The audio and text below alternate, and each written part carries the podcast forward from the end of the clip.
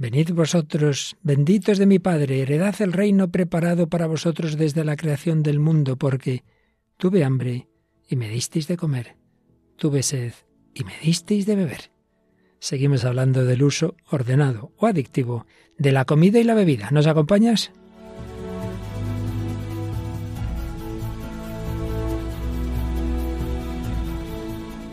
El hombre de hoy y Dios, con el padre Luis Fernando de Prada.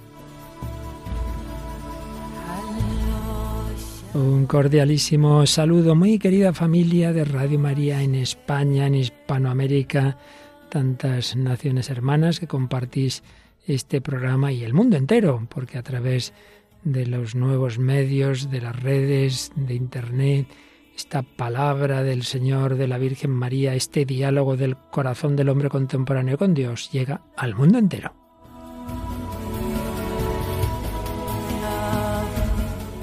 Mundo entero llega Radio María España y en ella pues muchas voces como la de nuestra querida compañera Paloma Niño. ¿Qué tal, Paloma? Hola, Padre Luis Fernando. Pues fenomenal y encantada de estar de nuevo en el programa y de saludar a todos los oyentes. Claro que sí. En este mes de marzo, en este mes de San José, avanzando en la cuaresma, bueno, pues la cuaresma ha coincidido con, en parte al menos, con esta reflexión sobre algo tan cuaresmal como es la comida, aunque sea sed contra, ¿verdad? En cuanto a ayuno, en fin, de todo ya hemos hablado mucho. Estamos ya en la parte final y estábamos más concretamente en la bebida, en el alcoholismo. Pero nos habías dejado, Paloma, el día anterior intrigados con el testimonio de un joven madrileño terriblemente destrozado por la bebida. Nos contarás que pudo salir, está adelante, ¿verdad? Así es, es una de las historias de coraje y superación del libro, con la vida en los talones. Y, bueno, hablamos de Alejandro, no sabemos si es su nombre real, contamos como los peores momentos de, de su adicción al alcohol durante prácticamente toda su vida, desde ya muy joven.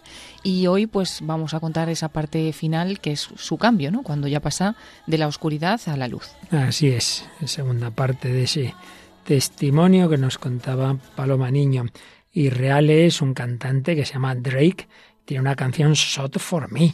Bueno, pues es una canción que nos habla, porque Shot es disparo, pero por lo visto en lenguaje coloquial es también lo que diríamos un chupito, ¿verdad? Sí, como un trago, ¿no? Un chupito por mí o un trago por mí es la canción de, de este cantante y bueno, la escucharemos porque viene muy bien para el programa. Porque en efecto aparece ese problema que tantas veces lleva el alcoholismo, no se siente mal por una decepción, tal, y empieza a calmarse con la bebida. Eh, testimonio recogido en la obra Con la vida en los talones de Jesús Poveda Silvia Laforet, canción de Drake y cine. Traemos una nueva película en torno a la gastronomía. La película Julie y Julia del año 2009 de Estados Unidos, dirigida por Nora Ephron. Claro que sí, pues hemos ido rescatando, recibiendo, compartiendo y comentando bastantes películas sobre la comida y la bebida en este ciclo de programas sobre la gula y lo relacionado con ella. Y vamos a terminar con un musical de un movimiento católico. El musical Contigo, eh, una historia de misericordia, que está hecho por el Movimiento Santa María y estuvo girando por España durante tres años. Claro que sí. Bueno, ¿y algún comentario de los de los mensajes de las redes sociales que hayamos recibido en esta última semana? Pues hemos recibido, como siempre, muchos mensajes de nuestros oyentes que nos dicen que gracias por el programa y demás. Hemos seleccionado algunos de ellos. Por ejemplo, el de Mari Carmen Córdoba nos decía eh, un saludo a todos, familia, estoy muy agradecida con Radio María. También María Vasgue eh, nos dice, lo escucharemos el programa con Dios delante. Y Cecilia Correia decía felicitaciones por el programa. Estos mensajes son todos de los comentarios que nos vais haciendo en, la página de Facebook. Buscando en el buscador El hombre de hoy y Dios encontráis fácilmente la página y si le damos a me gusta pues recibís cada día eh, cada semana las notificaciones de este programa. Estupendo. Pues nada, vamos con este nuevo, con esta nueva edición, la 385 del hombre de hoy y Dios dentro de este ciclo sobre los vicios o pecados capitales, sobre las heridas psicológicas que puedan generar, pero siempre con esa mirada positiva, las heridas de Cristo, ese misterio de su pasión, de su resurrección, todo ello nos sana. Cristo es nuestro médico. A Él acudimos, a Él le pedimos que sane nuestras heridas.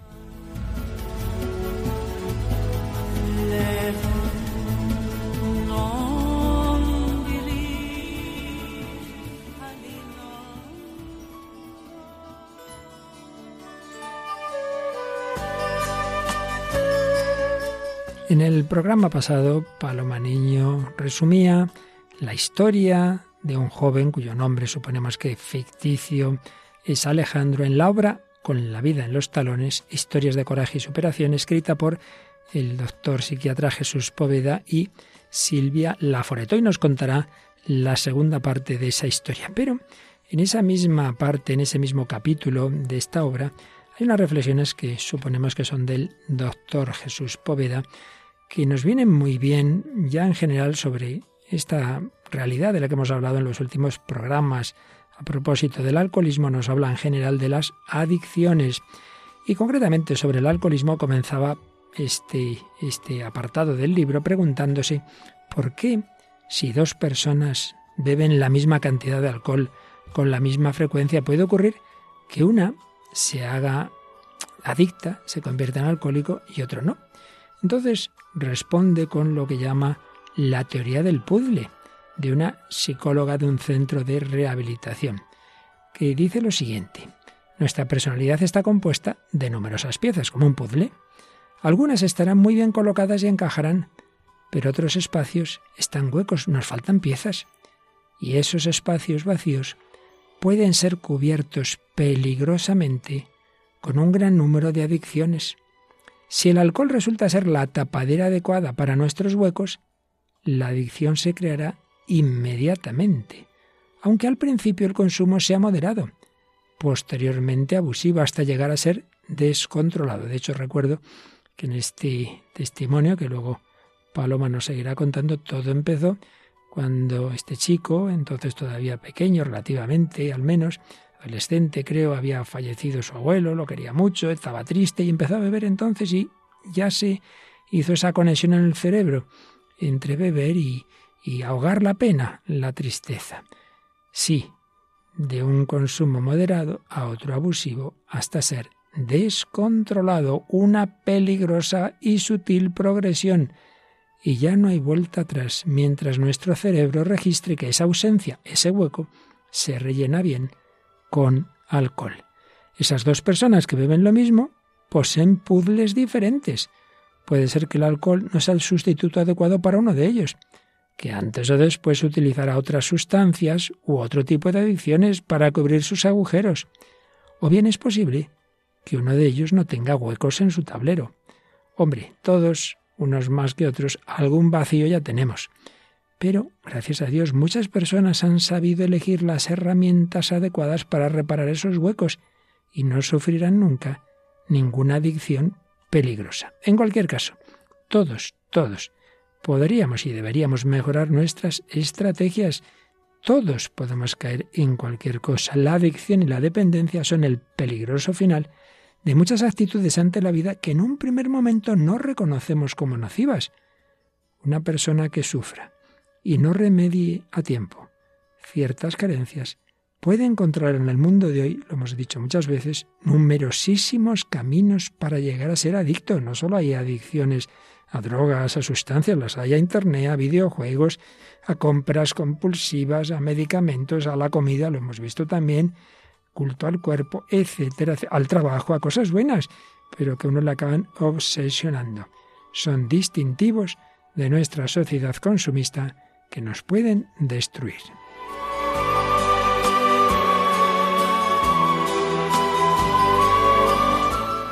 Por supuesto, la sociedad tiene en esto mucha parte. También lo veíamos a propósito de los trastornos alimentarios. Porque, por ejemplo, cuando se ha visto el gran daño que hace el tabaco, anda que no hay campañas contra el tabaquismo. ¿Y por qué no se hacen lo mismo con el alcohol? Pero quizá es que se piensa que genera poco gasto público y en cambio grandes ingresos.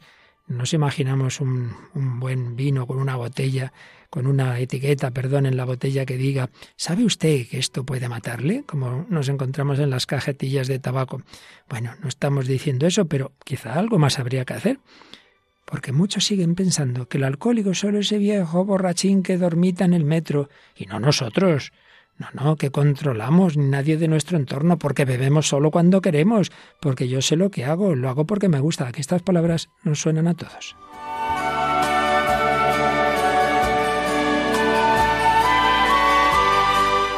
Y no solo con el alcohol, como decimos, podemos mantener situaciones que nos hacen daño, no solo adicciones físicas, sino psicológicas, una relación que nos destruye, una relación adictiva, un trabajo que nos anula, esgrimiendo interminablemente argumentos que al final acabamos por creérnoslos y que nada tienen que ver con nuestra propia verdad, sin saber que podemos elegir. Y aquí nos habla esta, esta obra del regalo de la libertad. Cuantas más ataduras establecemos en nuestra vida y más complicado es deshacer los nudos, más apelamos a una libertad. Yo lo hago porque quiero, una libertad que en realidad hace tiempo que perdimos. Lo que pasa es que nos da un pánico tremendo el intentar cambiar la vida. Es que yo quiero vivir así.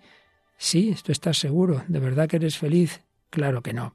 Y tú sabes que no, porque nadie es feliz siendo esclavo. Somos libres, pero la libertad la podemos ir perdiendo. No estamos programados, somos libres para elegir, pero caemos en esclavitudes de nuestros propios miedos, que podemos camuflar de muchas formas. Miedo a mirarnos por dentro, miedo al cambio. Y en cambio, cuando uno lo intenta y descubre esa plenitud con un pequeño paso, oye, lo he conseguido esta vez, ¿por qué no doy otro paso? Oye, que otra vez. Bueno, esta vez no, pero pero sigue adelante. Entonces vas viendo que aquello que te parecía imposible es posible, que se puede ir superando esa adicción. Y entonces esa alegría, esa plenitud va compensando con mucho, con mucho lo que te está costando ese esfuerzo, que a veces es verdad que es grande, pero mucho más grande es el daño que te hace esa adicción, esa falta de libertad. Necesitamos ese equilibrio, ese ser asertivos, ese aprovechar el momento y el espacio y las relaciones humanas que nos enriquecen y dejar lo que no. Ese equilibrio entre libertad personal, nuestra propia naturaleza, el conocimiento de nosotros mismos y de la realidad para llegar a la plenitud. Y así con esa libertad que implica el dominio de los propios actos a pesar de las circunstancias, a pesar de todos los pesares. Construir, destruir, ser constructivos, edificar nuestra existencia tal y como la deseamos, merece un esfuerzo que puede parecer inabarcable, pero que se logra pasito a pasito. Recuerdo también testimonio de Paola, aquella chica que nos contaba cómo había ido superando su trastorno alimenticio y decía, uy, si yo pienso en todo de golpe, imposible, pero pasito a pasito. Quizá la pasión por la vida sea el mayor acicate, nos dicen estos autores, para sobrevivir en la adversidad y para maravillarnos ante la felicidad, la consecución del aparente milagro que no es arte de magia, sino arte de vivir, es fruto de la labor de muchos, de los que sufren, de los que ayudan y de los que aman, de los que sueñan y de los que enseñan, de los que aprenden y de los que esperan. Juan Ramón Jiménez escribió, el hombre debiera poder ser lo que desea, debiera poder ser en la medida de su ilusión y su deseo. Bueno, quizá podríamos decir algo aún más grande si ya elevamos esta mirada natural al nivel sobrenatural. El hombre está hecho para encontrarse con Dios, para dejarse divinizar, para encontrar el infinito, aquel que es amor, que es plenitud, que es verdad. Termina este capítulo de esta obra diciendo, la libertad de elegir nos permite perseguir ese anhelo de ser quien deseamos, de ser plenamente nosotros. Elijamos ser adictos a la vida con mayúscula, al amor con mayúscula, a la luz con mayúscula. Bueno, pues esas mayúsculas nosotros sabemos que en realidad son Dios, vida, amor, luz. Abramos los ojos.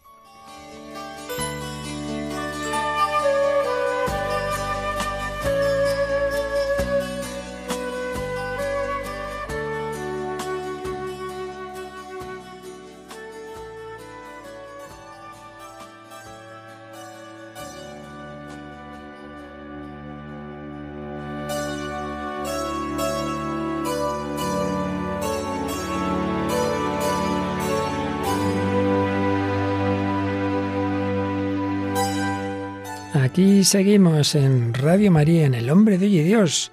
Paloma Niño y un servidor padre, Luis Fernando de Prada. Dentro de ese recorrido a través de los pecados capitales estamos ya acabando con la gula y concretamente estamos viendo esa parte de la gula que más bien es lo que se refiere a la bebida, la sobriedad frente al dejarnos llevar de, de esa euforia que provoca a determinadas bebidas y concretamente el alcohol y con ese gran daño que hace el alcoholismo. Esos manuales que hay para los psiquiatras cuando dan criterios, concretamente el llamado DSM, versión edición quinta, criterios para el diagnóstico del trastorno por consumo de alcohol, pues dicen que se puede hacer ese diagnóstico cuando al menos se dan dos de los hechos que vamos a recordar ahora rápidamente en un plazo de un año. Se consume alcohol con frecuencia en cantidades superiores o durante un tiempo más prolongado del previsto, una primera posibilidad. Segundo, existe un deseo persistente o esfuerzos fracasados de abandonar o controlar el consumo de alcohol. Lo veíamos en el testimonio que nos contaba Paloma Niño, lo intentaba y no podía. Tres, se invierte mucho tiempo en las actividades necesarias para conseguir alcohol, consumirlo o recuperarse de sus efectos. Cada vez esto va afectando más a la vida. Cuarto, ansias o un poderoso deseo o necesidad de consumir alcohol. No, no puedo, no puedo, necesito, necesito. Quinto, consumo recurrente de alcohol que lleva al incumplimiento de los deberes fundamentales en el trabajo, en la escuela, en el hogar. Lo veíamos también en el caso que estamos comentando. Sexto, consumo continuado de alcohol, a pesar de sufrir problemas sociales, interpersonales, relaciones que se rompen, recurrentes, provocados o exacerbados por los efectos del alcohol. Siete, el consumo de alcohol provoca el abandono o la reducción de importantes actividades sociales, profesionales o de ocio. Te echan del trabajo o lo pierdes o ya no puedes ir aquí, allí. Ocho, Consumo recurrente de alcohol en situaciones en las que provoca un riesgo físico. Ya no te importa conducir a pesar de haber bebido demasiado. 9. Se continúa con el consumo de alcohol a pesar de saber que se sufre un problema físico o psicológico persistente o recurrente, probablemente causado o exacerbado por el alcohol. En décimo lugar, la tolerancia, es decir, cada vez se necesitan consumir cantidades mayores, o un efecto notablemente reducido tras el consumo continuado de la misma cantidad de alcohol. Y un décimo, abstinencia, el síndrome de abstinencia característico del alcohol, o hay que volver a tomar alcohol o una benzodiazepina para aliviar o evitar los síntomas de la abstinencia. Bueno, si se ven que se dan al menos dos de estos rasgos, ciertamente pues hay un trastorno serio. Y si, son todos o muchos ya, ni te cuento. Bueno, Paloma, pues muchas veces jugamos con esto y aparece en la música, en este programa que hacemos siempre intentando auscultar el corazón del hombre contemporáneo. Ya hemos visto que en la música moderna aparece mucho este tema del alcoholismo y hoy nos traes un ejemplo de ello. Sí, vamos a escuchar la canción Shot for Me. Es una canción de Drake, es eh, un cantante nacido en Toronto en 1986. Es rapero, es compositor, también productor discográfico e incluso actor. De hecho, se dio a conocer en primer lugar por interpretar a un personaje en una serie bastante famosa. Tiene varios premios, entre ellos un Grammy. Y bueno, pues lo que viene a decir en esta canción es que les recomienda a sus exparejas como método para paliar el dolor que seguro les ha producido el haberle perdido a él, ¿no? O sea, un poco así como se viene muy arriba, pues se imagina que lo están pasando fatal y les recomienda que cada vez que le recuerden y que estén mal, pues que se tomen un, trago por él, ¿no? Take a shot for me. Sí, ya leí en alguno de los comentarios, dice, este chico parece que no tiene abuela. Bueno, pues vamos a escuchar, vamos a escuchar Shot for me de Drake. I can see it in your eyes, you're angry. Regret got shit on what you're feeling now. Mad cause he ain't like me. Oh, you mad cause nobody ever did it like me. All the care I would take, all the love that we made. Now you're trying to find somebody to replace what I gave to you. It's a shame you didn't keep it. Alicia, Katia, I know that you gon' hear this. I'm the man. Yeah, I said it. Bitch, I'm the man, don't you forget it. The way you walk, that's me. The way you talk, that's me.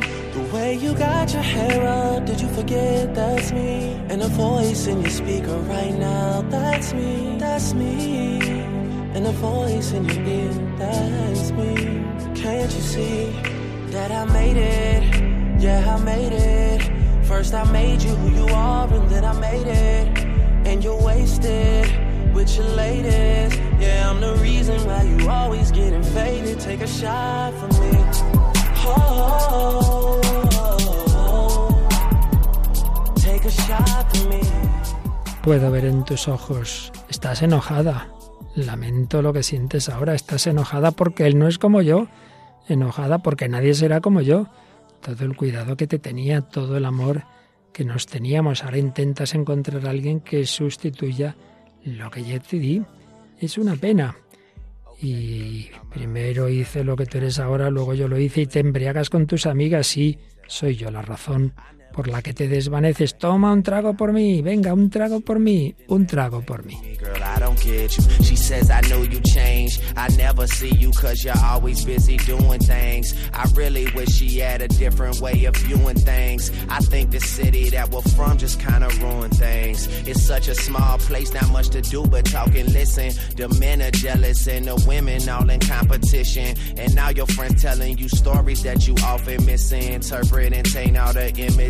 pictures of yo Mr. Perfect. I could tell that you've been crying all night, drinking all summer, praying for your happiness. Hope that you recover. Uh, this is one I know you hated when you heard it, and it's worse because you know that I deserve it. Take a shot for me.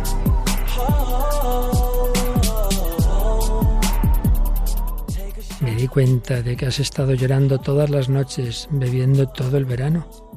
Rezo por tu felicidad y tu pronta recuperación. Esto es algo que odias cuando lo escuchas y es peor porque sabes que me lo merezco. Toma un trago por mí. Es posible que tus vecinos te respeten. Olvida los problemas, que los ángeles te protejan y el cielo te acepte. May your neighbors respect you. Trouble neglect you. Angels protect you. And heaven accept you. Están escuchando en Radio María El hombre de hoy y Dios, con el padre Luis Fernando de Prada y Paloma Niño.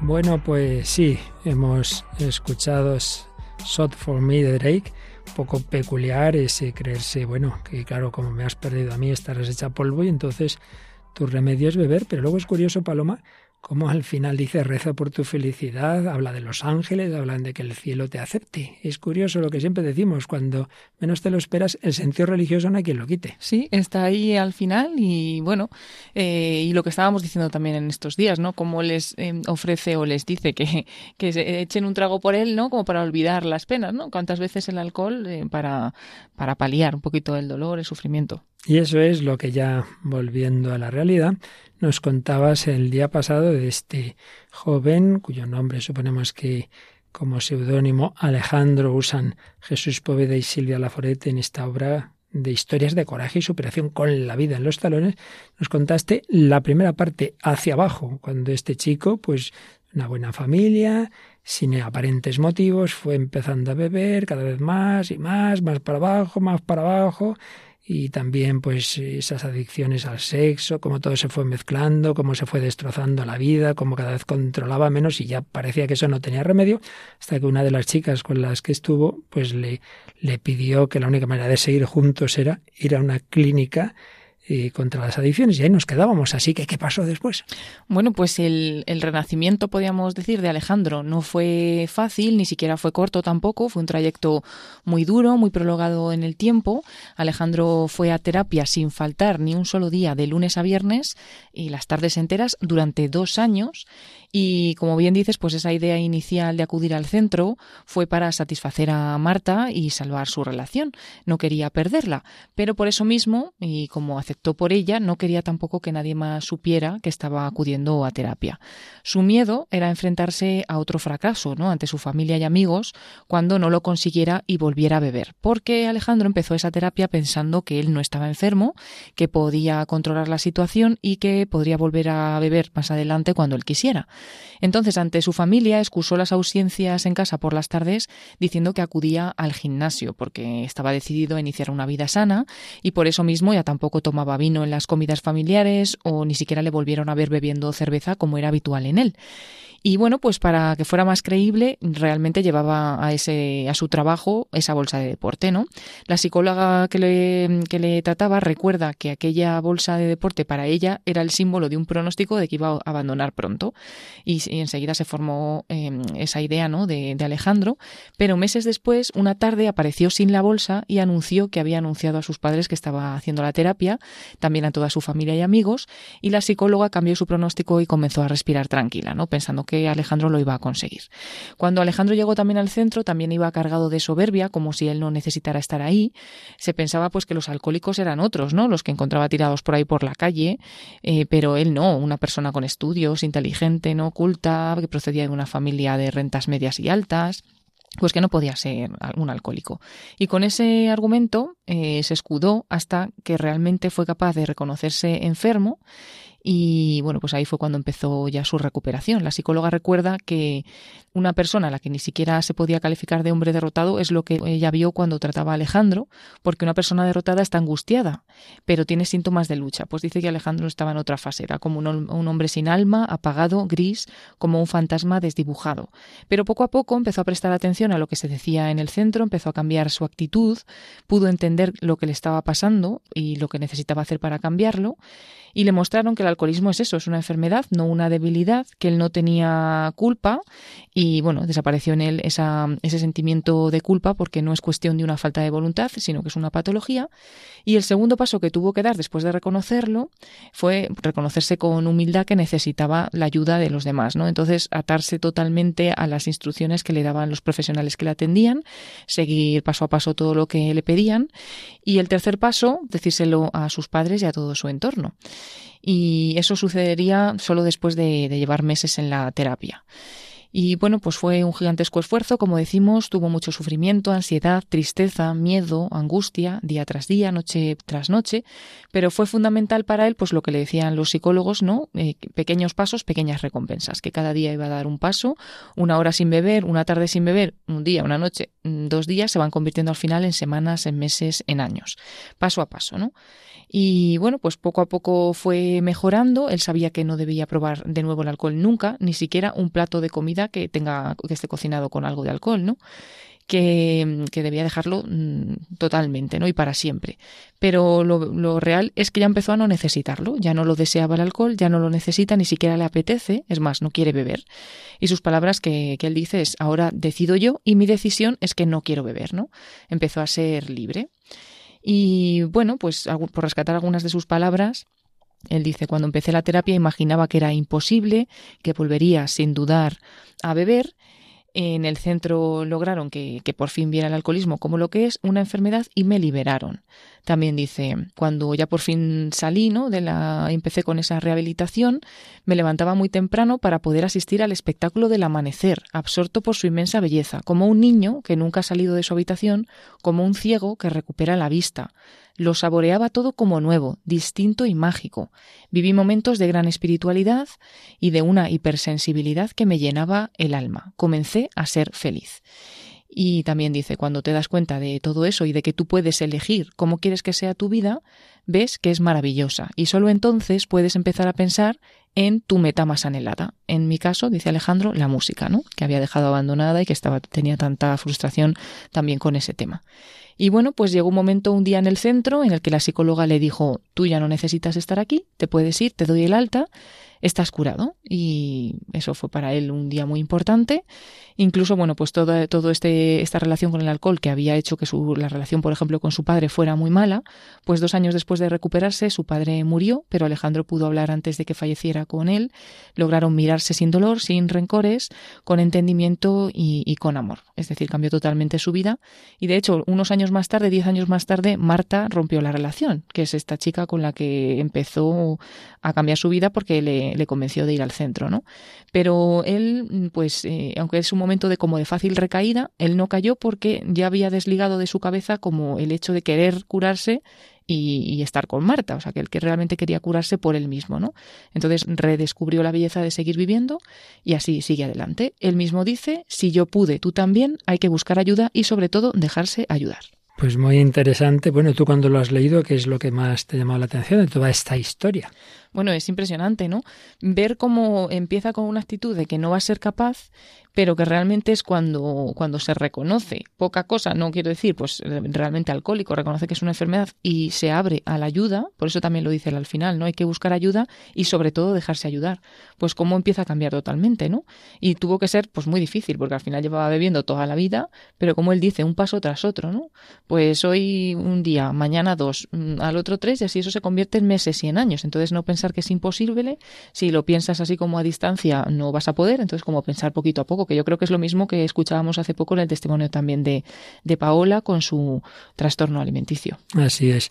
Yo también destacaría, bueno, hay un tema de fondo ahí muy interesante que siempre surge con estas cuestiones psicológicas que tienen de psicológico, que tienen de libertad y que tienen también de responsabilidad. Ciertamente, cuando se llega a determinado punto es una enfermedad y por tanto no es un tema de culpa moral. Otra cosa es que en muchísimos casos, no digo en todos, pero en muchos casos sí que hay una primera fase de culpa.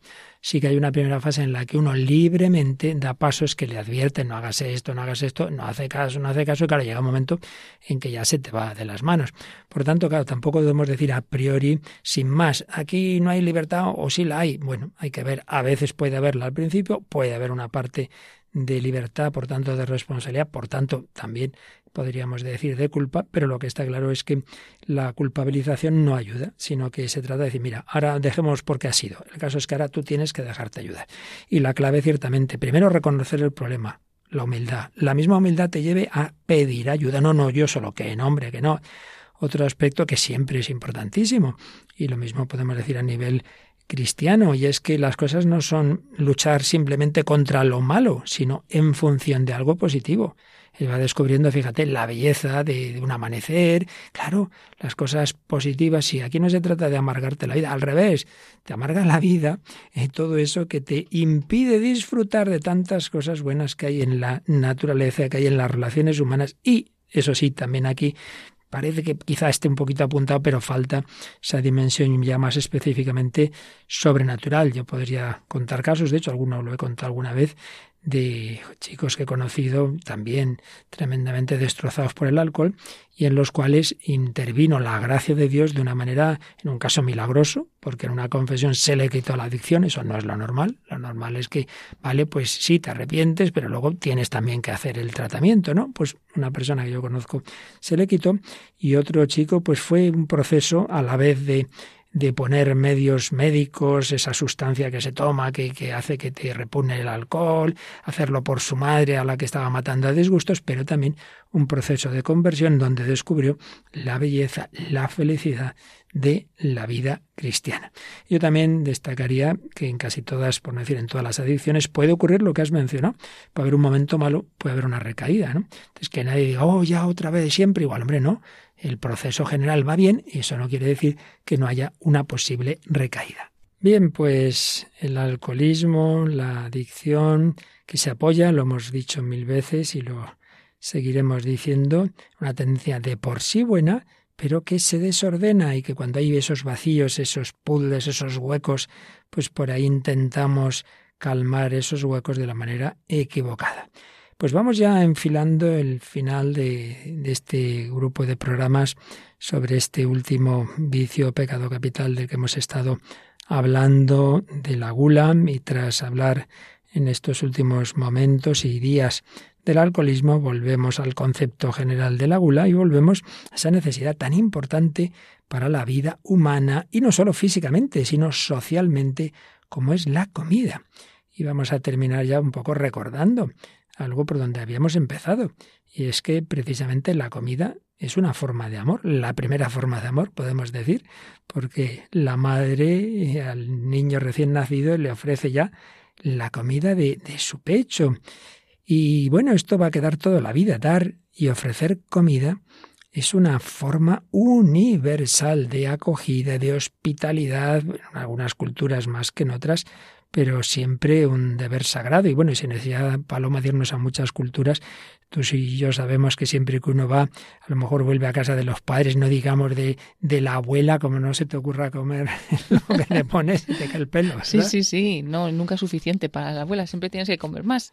siempre, y en efecto es algo mucho más allá de un tema meramente biológico. Séneca escribía, comer y beber sin un amigo es devorar como el lobo y el león. Hay una dimensión social muy importante. Comer juntos es vivir juntos, es compartir la fuente de la vida. Convivium, de donde viene convivencia, convivium en latín es banquete. Todavía hay lugares y culturas donde se come de la misma olla, de la misma cazuela. Nos recuerda Manuel Villegas en su Psicología de los Siete Pecados Capitales.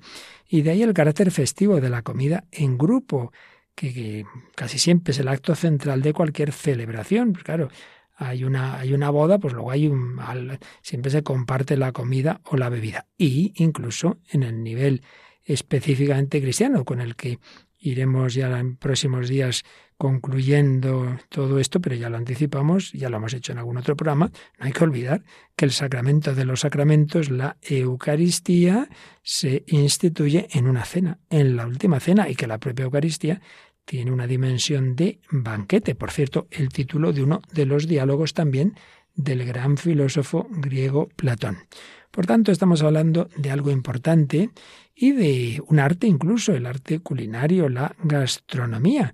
Y si en nuestro mundo, hemos dicho también en días anteriores, que se han extendido pues todas esas costumbres de comer de mala manera, el fast food, también hay movimientos sociales que reivindican el acto de comer sana y conscientemente, eh, valorar la, la, importancia cultural de todo esto. Pues eh, hay, hay comidas, hay bebidas que merecen ser protegidas y ciertamente hay un arte del comer que consiste, no lo olvidemos, en saber degustar, comer despacio, saborear, Claro, podemos caer en una cierta gula cuando uno ya es muy exquisito, sí, es verdad. Pero por otro lado, ojo, ¿eh? que aquí no se trata de tragar, de así como meros animales, comer con avidez, sin atender al gusto ni al sabor, pues es curioso que, que es una forma de gula, ¿eh? cuando se come con exceso, con avidez o con afán, que al final desprecia la comida, se trata como un mero objeto de consumo. Se acaba perdiendo precisamente pues lo que Dios ha puesto a fin de cuentas en la comida y en, y en, nosotros mismos. Si se convierte en un objeto de disfrute, pues es porque estamos bien hechos para ayudarnos a comer. Bueno, pues todo eso ya lo veíamos, no tiene nada, para nada el cristianismo nos dice que menospreciemos eso. La primera película que que seguimos en este ciclo fue el Festín de Babet, donde aparece el verdadero concepto católico de valorar las realidades de este mundo y concretamente la comida. Bueno, pues vamos a otra película. No es ni de lejos eh, así lo pensamos, tan buena por lo menos en lo que se refiere al trasfondo como, como el festín de Babet, pero tiene grandes actores, sobre todo dos grandes actrices, aunque hay quien piensa que una de ellas, Meryl Streep, quizás sobreactúa un pelín, o quizás es que el personaje histórico al que representaba, pues era así. Bueno, vamos a ver, ¿de qué película hablamos? Pues es la película Julie and Julia, Julie y Julia, del año 2009, una película de Estados Unidos dirigida por Nora Ephron, que está basada en hechos reales, basada en un libro, pero también guionizada por Nora Ephron. Y la sinopsis, un poco la historia de, esta película es que Julie Powell, que está interpretada por Amy Adams, está decidida a hacer algo creativo para olvidar su rutinario trabajo y entonces se plantea como un reto elaborar 524 recetas de un libro de cocina que se llama Dominando el arte de la cocina francesa, un clásico de la gastronomía publicado en 1961 por Julia Childs, que está interpretada a su vez por Meryl Streep y durante ese año pues escribe cada día sus experiencias eh, haciendo estas recetas en un blog que, va a tener múltiples seguidores. Por tanto, tenemos una chica eh, posterior que es Julie y esta pues es una fan de aquella otra mujer, Julia, que ambas son personajes reales, pero que, como nos cuenta Paloma, Meryl Streep va a ser quien interprete a aquella Julia que es una norteamericana, pero que con su marido diplomático está un tiempo en Francia, y entonces allí aprende cocina francesa y la quiere enseñar a las amas de casa norteamericanas. Y ahí entra luego Julie, muchos años después, pero que todavía vivía Julia cuando ella empieza a escribir un blog. Bueno, pues vamos a escuchar un par de cortes. El primero, pues de Julia, de, de aquella Julia que estaba en Francia, reciben la visita, junto a su marido, la visita de una hermana de ella, y la oímos hablar, están en un restaurante, entonces les ponen una cosa muy buena, y la oímos un momentito. ¿Habéis visto esto? Uh, Lo único que hago durante el día es pensar en comida. Y luego paso toda la noche soñando con ella. Es verdad, está obsesionada. Si no me sentara en la cocina, no la vería nunca. La semana pasada soñé con hacerle una casuleta, papá. Y la aborreció. Bueno, pues en este caso yo diría que esta sí que se pasa, ¿verdad? Porque ya de, de cuidar la comida a estar todo el santo día obsesionada hay una cierta diferencia, ¿no? Sí, porque ya es como si no existiera otra cosa, como si vive para ello, ¿no? Y de hecho sueña por las noches y, en todo momento está pensando hasta, en eso. Hasta el inconsciente y el pobre marido dice, vamos, si no voy a la cocina no la veo, ¿no? bueno, pues eh, lo que tantas veces decimos, si, si eso es bueno, si es buena la comida, si es bueno cuidarla, si es bueno que cocines bien, pero hombre, no es lo más importante de la vida. Se obsesionó. Bueno, pues años después, esta otra jovencita, esta Julie, pues escribe ese blog y también le pasa, le pasa que, que, quiere tener cada vez más likes en su blog y que la gente siga sus recetas y también en este caso el pobre marido es el que sufre una crisis y dice, bueno, oye, ya está bien, ¿no? Pero en fin, eso ya que veáis la película. Vamos a escuchar el, el momento del corte en el que llama el marido a Julie y le cuenta lo siguiente. Tu blog es el tercer blog más visitado de salón.com. ¿El mío? Sí, el tuyo. ¡El mío! Y calculo que para cada uno que escribe un comentario habrá, yo qué sé, centenares que no lo hacen, ¿no te parece? Es como si tuviera todo un grupo de personas que están conectadas conmigo. Oh, y en cierto modo me necesitan. Es decir, si no... Escribir les afectaría. Lo más seguro es que se envenenarían para suicidarse. Uh -huh. La toma el pelo el marido y dice, se envenenarían para suicidarse sin tu blog. ¿Qué te ha parecido? Bueno, cómo llega a, eh, otro, otro, tipo de obsesión, ¿no? Obsesionarse un poco por ser importante, porque cuánta gente está pendiente de lo que ella escribe, cuánta gente estará ahí detrás. Y bueno, pues ahí la broma del marido, que también es como muy graciosa, ¿no? Estarán pensando, si dejas de escribir, están pensando en envenenarse. Y aquí, de rebote, pues sale otra forma de adicción, ¿verdad? La adicción a los likes de uh -huh. las redes sociales, ¿no? A ver cuánta gente me siga. Oye, si es que al final siempre acabamos en dos o tres cosas, ¿eh? Es vivir en función de los demás, en función de si me aprecian, si no me aprecian, si me aplauden, si me dan el like, si no me lo dan. Entonces, claro, pues es otra esclavitud. También pierdes la libertad porque ya no es en función de lo que tú crees que es bueno, sino de que la gente, según las modas de la época, te valoran o no. Todos sabemos que grandes personajes que todo el mundo reconoce muchas veces en su momento no lo fueron reconocidos en todos los ámbitos, ¿eh? Desde el arte, desde la música, desde la filosofía y, por supuesto, nuestro Señor Jesucristo Cristo, Hijo de Dios hecho hombre, en fin, no parece que fuera muy bien acogido desde el principio ni hasta el final. Por tanto, no vivamos en función del aprecio, del reconocimiento de los demás. Bueno, pues en cualquier caso, otra película sobre este tema, interesante, simpática y, y además basada en hechos reales. Bueno, pues vamos terminando, vamos terminando con todo este recorrido, aunque nos queda para algún programa más.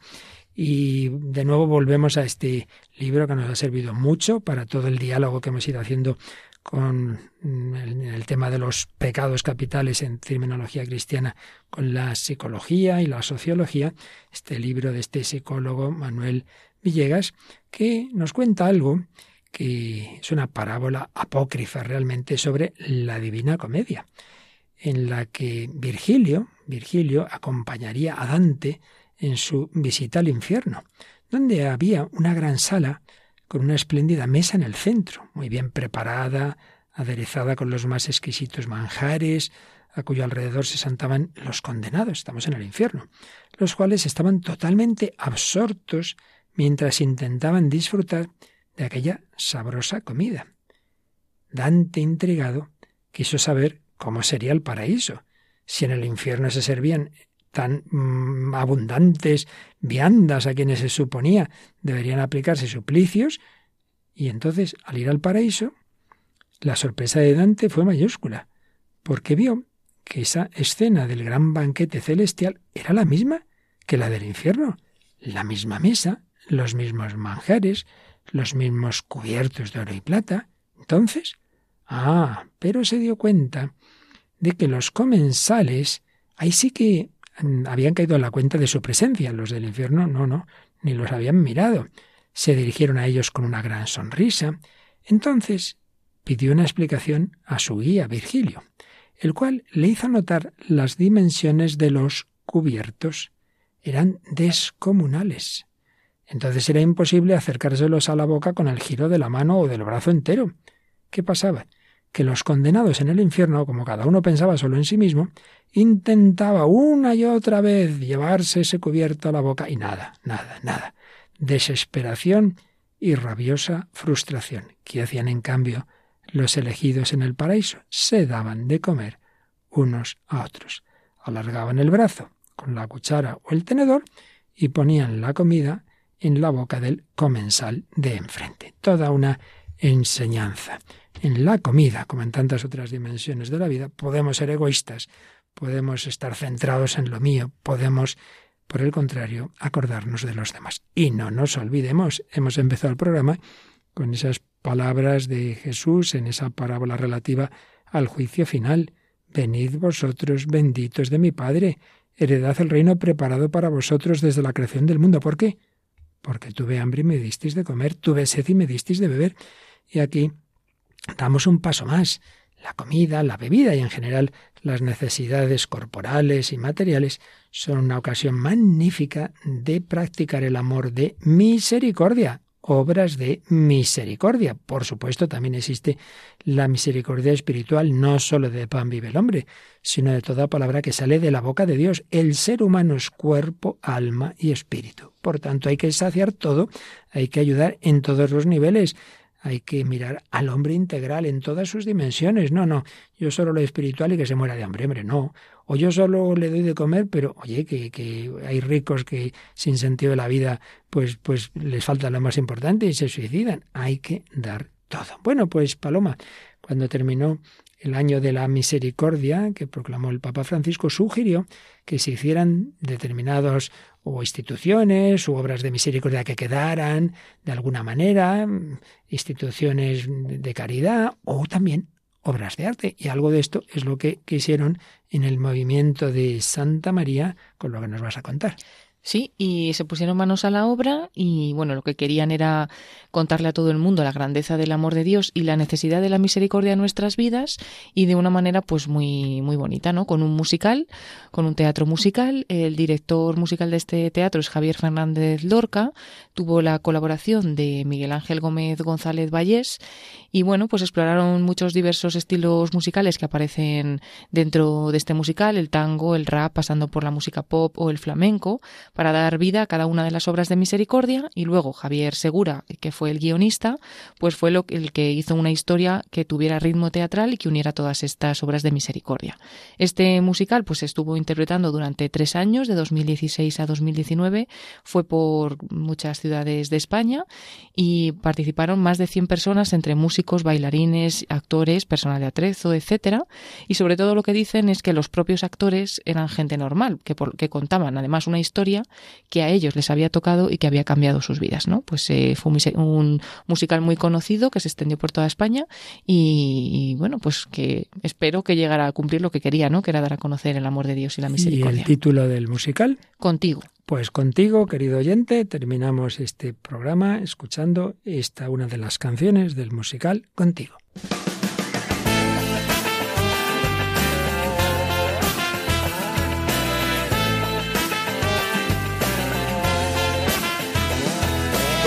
Bien abierta y dispuesta a la chequera. Buscas un restaurante Michelin, tres estrellas. Y te pones el smoking, el lacito o el chaqué y al hablar que parezca que dominas el francés. Empezar con entremeses, compartir es lo que toca. Dos variantes de percebes, tres mitades de alcachofas. Cuatro guapos bogavantes, cinco tipos de ventrescas, un variado de embutidos y un surtido de croquetas.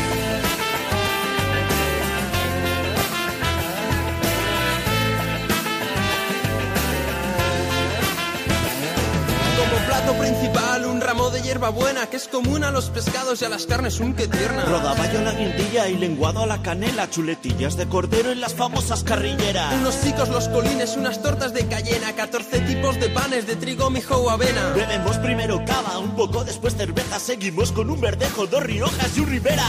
Todo a poquitos, solo una muestra.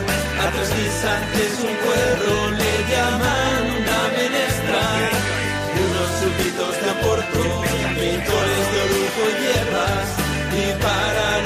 los abstemios mentales. Dar de comer al hambriento, como Jesucristo encarga.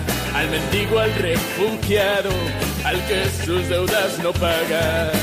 Todos son nuestros hermanos, a tu mesa siéntales.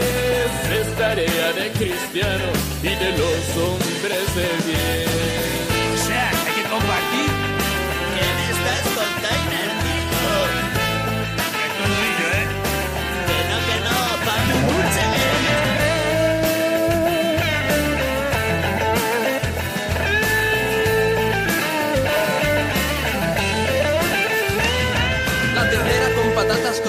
Segoviano, con cuchillo y tenedor, no le puedes meter mano. Pues por muchos que la apures solo tienen un bocado. Cuando acabas de comer, no recuerdas que has probado. Y para postre un botón, un botón de flan helado, con turrón y chocolate de vainilla mantecado. Cuando sales sin un euro y el estómago estrangado, no te queda más remedio que pasar por el lavabo. Todo a poquitos, solo una muestra. A tres guisantes un cuerro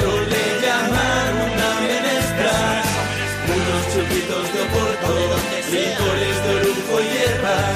Y para los abstemios mentales.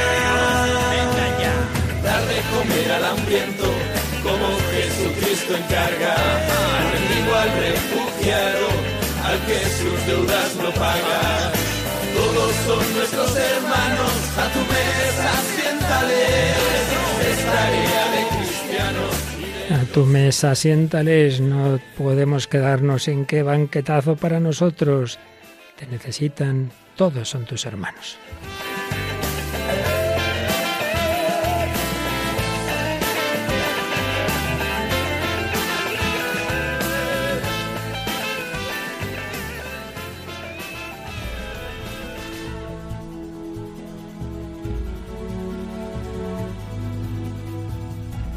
Bueno, pues así termina este banquete espiritual que es para nosotros y esperamos que también para vosotros, queridos oyentes, cada uno de estos programas.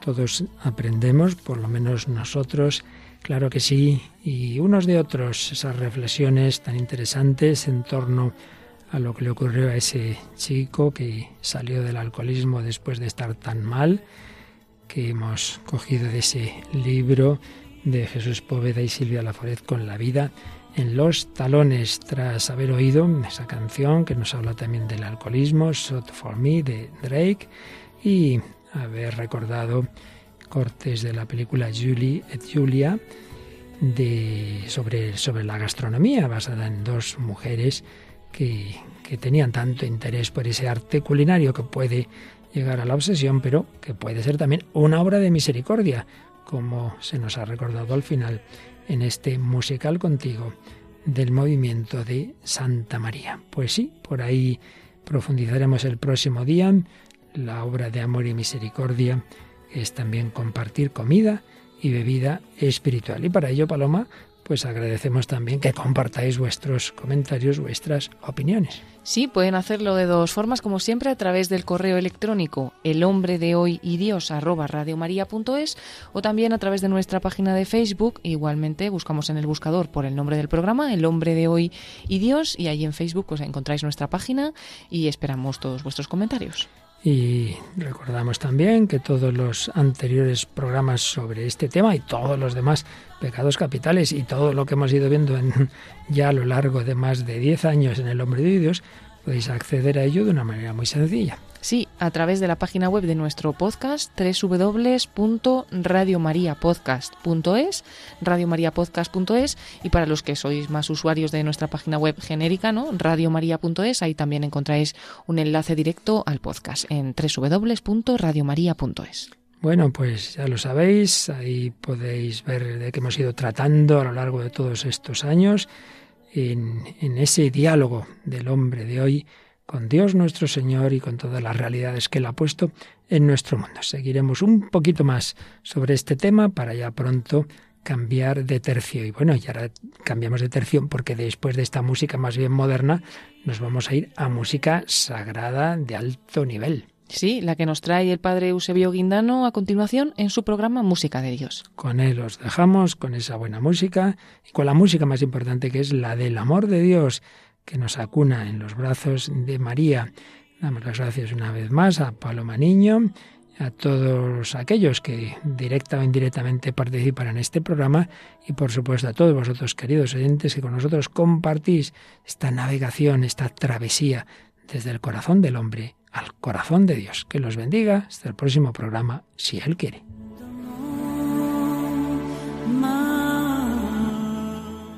Así concluye El hombre de hoy y Dios, un programa dirigido en Radio María por el Padre Luis Fernando de Prada.